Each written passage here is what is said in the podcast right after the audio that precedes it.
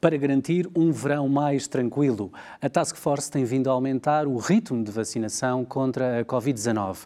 Os horários dos centros de vacinação foram alargados, as equipas reforçadas e a intensidade dos agendamentos subiu, com o objetivo de inocular 850 mil utentes por semana.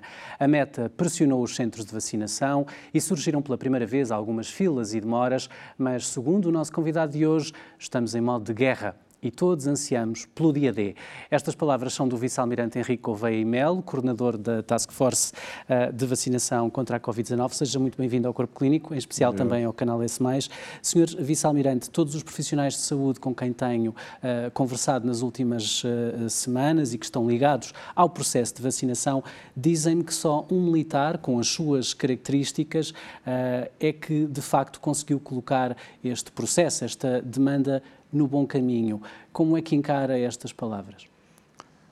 Encaro uh, essas palavras, para já, uh, acho que não há uma única pessoa que tivesse conseguido fazer um processo destes. Portanto, há, há certamente um conjunto de elevado de pessoas que poderiam ter conseguido fazer o processo. Aliás, há um, um ditado na Marinha que diz que o cemitério está cheio de insubstituíveis. Portanto, eu encaro com alguma reserva e modéstia. Acho que todos nós temos capacidades que devemos trazer aos processos através da nossa experiência profissional anterior, mas não gosto muito dessa ideia de endeusamento ou, ou, ou sebastiânica que há indivíduos especiais que resolvem problemas muito complexos. Todos nós, em conjunto, resolvemos um problema complexo. Mas há aqui, sem dúvida, eh, um contributo especial da equipa que o rodeia, eh, que é uma equipa de militares, e que, inevitavelmente, tem aqui um ADN com maior disciplina, se calhar maior foco, eh, capacidade de adaptação também perante os problemas um bocadinho maior. Isso tem ajudado? Sim, claramente que sim, porque a nossa cultura é uma cultura para trabalhar em incerteza, eh, para trabalhar com algum stress. Eh, nós temos um, esquema organizacional muito próprio, muito militar, mas que é muito útil para este tipo de ambientes, em que fazemos planeamentos de médio e curto prazo, conjugamos muito bem as equipes muito hierarquizadas, portanto, que trabalham rapidamente em soluções. Tudo isso ajuda. Há também um, aqui um, um, um, tema de conversa que eu gostava de abordar, porque em contraponto uh, ao endeusamento que, que, que, não gosta, mas que de facto os profissionais de saúde vão nutrindo por si e pela equipa, uh, o Sr. Vice-Almirante tem feito alguns elogios públicos às equipas de vacinação, que são compostas uh, também maioritariamente por enfermeiros. É importante quando se lidera elogiar. É importante quando se lidera elogiar, mas eu gostaria de dizer que eu não faço isso como técnica de liderança. Eu faço isso porque realmente tenho apreço por esses profissionais. É gente que está no terreno a fazer um esforço extraordinário, que muitas vezes aturam uh, utentes mais irados, mais com, muitas vezes com medos e com, e com problemas, e estão a fazer o processo de vacinação a um ritmo uh, que eu diria que é alucinante, não é? Portanto, tenho um respeito imenso por essas pessoas e eh, não é por técnica de liderança que digo isto, é porque realmente sinto. Eu não sou muito sincero nas minhas coisas e é mesmo uma apreciação sincera que tenho por esses profissionais. Porque o público em geral, mesmo aqueles que felizmente já foram uh, vacinados, inoculados contra a Covid-19, não têm noção de que por detrás daquele uh, recinto simpático e, e, bonito de resto, como são quase em todos os centros de vacinação, uh, os enfermeiros têm que cumprir aqui timings muito rígidos. Há quase uma linha de montagem por detrás de cada centro de vacinação. Ah, sim, senhora. Nós testamos essa linha de montagem com enfermeiros militares, com uma organização militar depois testámos-la eh, com eh, enfermeiros do Serviço Nacional de Saúde, dos Cuidados Primários de Saúde, e depois montámos eh, diversas linhas de montagem, portanto, num esquema eh, padronizado, através eh, do apoio também da Direção-Geral de Saúde, e foi tudo isso que nos permitiu, de alguma forma, fazer um processo que é eh, paralelizado e sistematizado no território nacional e que tem tido bastante sucesso, como sabem, pelo número de inoculações que temos conseguido uh, diárias. Mas além da luta contra o tempo, na linha de montagem, em cada um destes centros de vacinação, há uma luta contra o tempo local, não é? Porque de facto Sim. vão entrando pessoas e à medida que vão entrando as pessoas para serem inoculadas, uh, é preciso administrar-lhes as vacinas e há timings que têm que ser cumpridos. Sim. Isso é tudo muito exigente, há uma grande pressão. Há uma grande pressão. Eh, eu exerço essa pressão quando é necessária. As próprias equipes têm a noção de quais são, digamos, os critérios e exercem a auto-opressão que é necessária.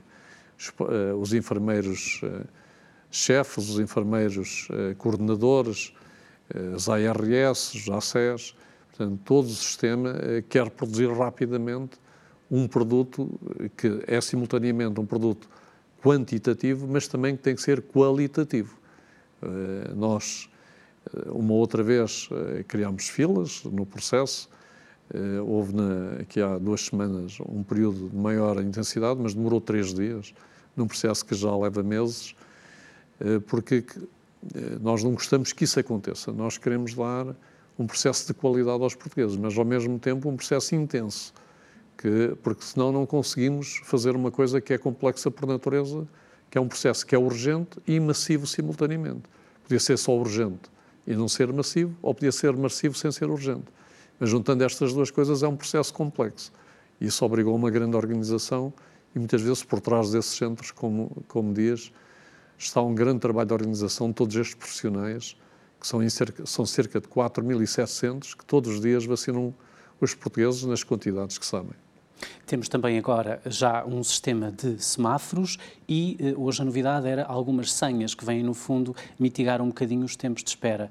Uh, acredita que uh, com estes, estas duas adendas ao processo não vamos ter muito mais dificuldades no processo de vacinação no que respeita a filas Sim. e as esperas?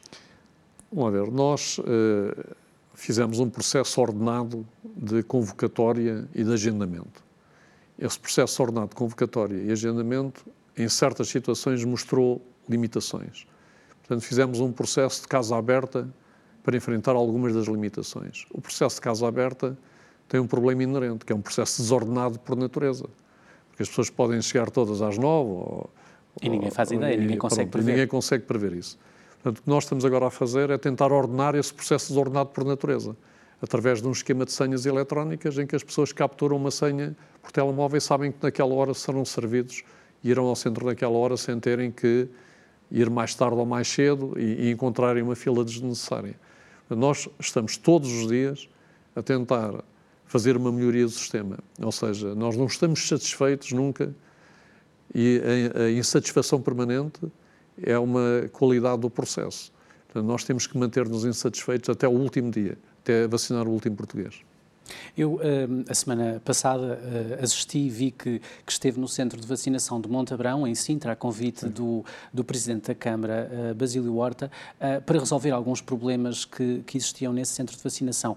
É também para isto, Sr. Vice-Almirante, que existe a Task Force, para ajudar a encontrar as melhores soluções quando há um problema, mesmo que ele seja local?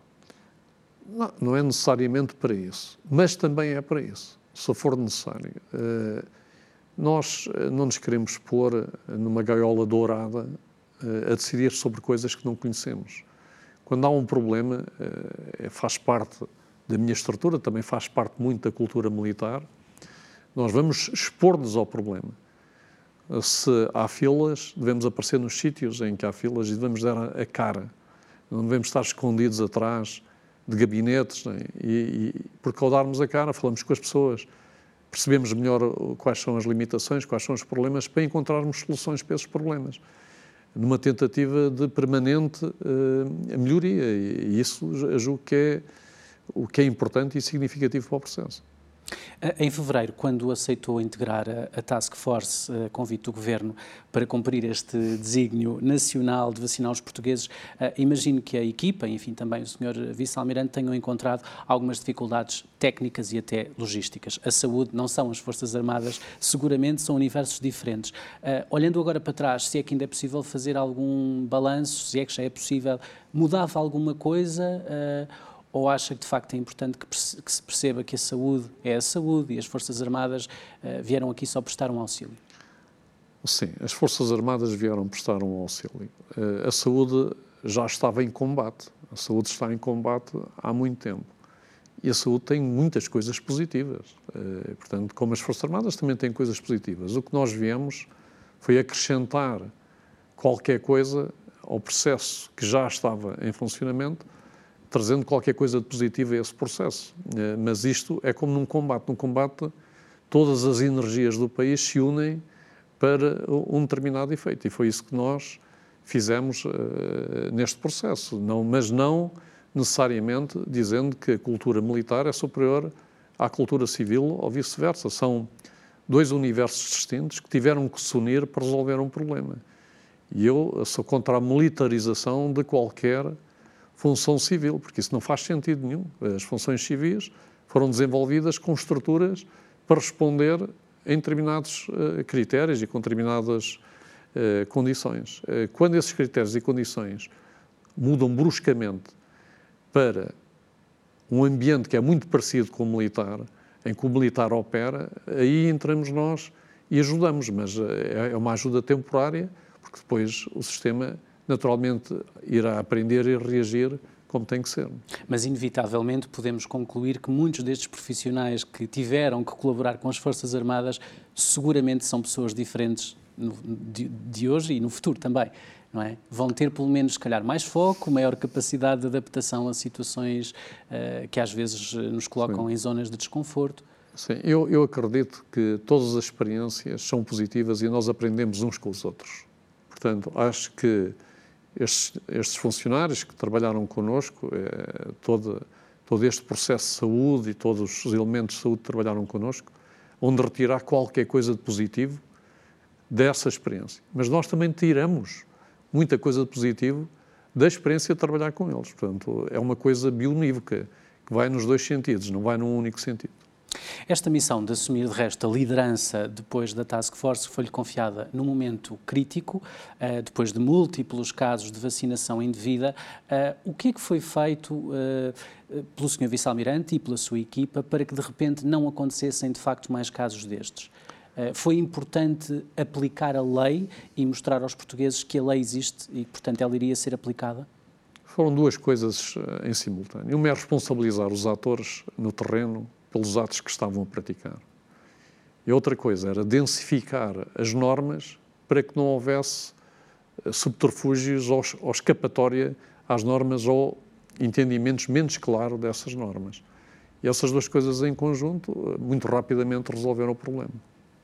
Mas acredita uh, que, de facto, sem essa moralização, uh, teria sido mais difícil, Sr. Vice-Almirante? Eu, eu, não ponho a questão em termos de moralização, eu ponho uh, a questão em, em, termos de uma ética por trás de um sistema que tem que funcionar. E a ética tem a ver com uma ética comunitária. Nós, numa comunidade, não devemos ter um pensamento puramente egoísta, que a única coisa que queremos é salvar-nos a nós próprios. Eu muitas vezes digo isto: uh, o senhor tem a possibilidade de salvar sozinho, tomando um medicamento, mas depois fica sozinho no mundo. Para que é que lhe serve isso? Portanto, nós só nos salvamos em comunidade, porque temos que viver em comunidade e nós somos seres sociais. Portanto, temos que encontrar, dentro das regras que temos uh, uh, e dentro da, da ética que temos, as regras que melhor servem a essa comunidade e que salvam a comunidade da forma mais organizada e mais ordeira possível dentro de uma situação de, de urgência e de emergência como foi esta pandemia. Na semana passada, já, já aqui disse, visitou vários centros de saúde, mas uh, na Grande Lisboa esteve acompanhado pela Senhora Ministra da Saúde. Uh, foi importante descer ao terreno, uh, acompanhado, enfim, pela Senhora Ministra, para perceberem de facto como as coisas estavam, sendo que foi a semana em que se aumentou imenso o número de inoculações. foi importante perceber como estava a realidade no terreno.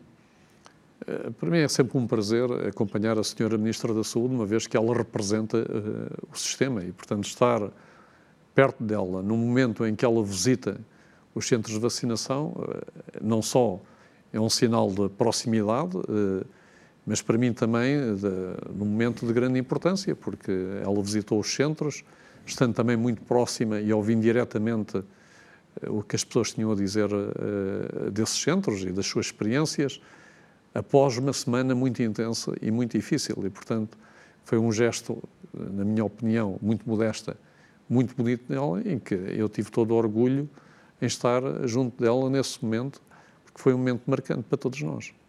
Tem recebido, de resto, outras provas de gratidão. Eu sei que não gosta muito de, desta noção de, de, heróis, mas também elogios, nomeadamente do Sr. Bastonário da Ordem dos Médicos. Miguel Guimarães uh, diz que o Sr. Vice-Almirante é uh, o melhor a comunicar com a população portuguesa. Ora, sabendo nós que a comunicação não tem sido muito uh, eficaz ao longo da pandemia, porque é uma pandemia que se vive em direto, todos os dias as coisas acabam por mudar um pouco. Como é que, como é que o Sr. Almirante encara estas palavras do, do Sr. Bastonário da Ordem dos Médicos? Eu, o Sr. Bastonário uh, fez-me um elogio, eu fico agradecido, como é evidente. Eu tento fazer uma coisa simples, que é comunicar de forma direta, de forma simples e de forma honesta. Não há nenhum truque nisto. É, é fazer isto todos os dias. Portanto, ser honesto, uh, ser simples e ser direto. Se isso tem uh, resultado, julgo que não sou eu que devo avaliar isso. Quem deve avaliar são os senhores uh, que estão na área da comunicação, é a população em geral, etc.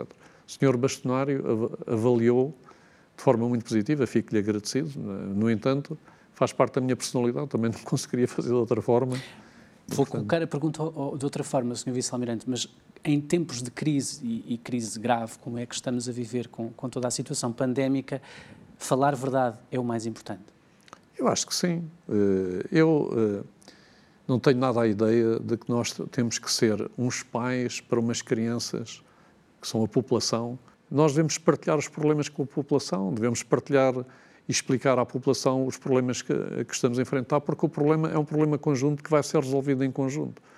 Eh, e por isso, eu julgo que uma população adulta, no sentido cultural e de desenvolvimento, não tem problemas em perceber e, e a interpretar os dados que, lhe, que, lhes damos quando os dados são verdadeiros e correspondem à realidade nua e crua como ela é. Eh, portanto, não temos que poupar a população à verdade. Temos é que lhe dizer qual é a verdade para a população fazer o melhor juízo e poder também atuar em conformidade com essa verdade que lhe estamos a transmitir. Outro elogio chegou também do seu antecessor, o Dr. Francisco Ramos, que liderou no início a Task Force, uh, em que se mostra bastante contente porque o processo está a correr bem e como foi planeado, de resto, no início. Isto também o deixa satisfeito?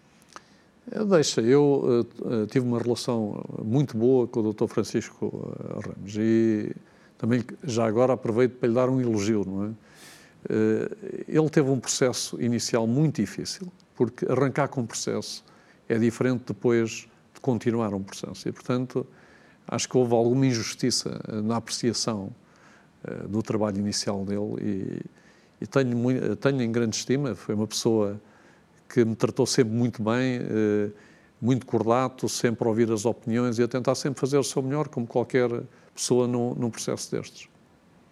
Eh, de resto, o Sr. Almirante também já disse uh, que este processo devia encontrar uma solução futura dentro do leque daquilo que são as pessoas, uh, e, e permita-me a expressão, as pessoas da saúde, no universo da, da, da saúde.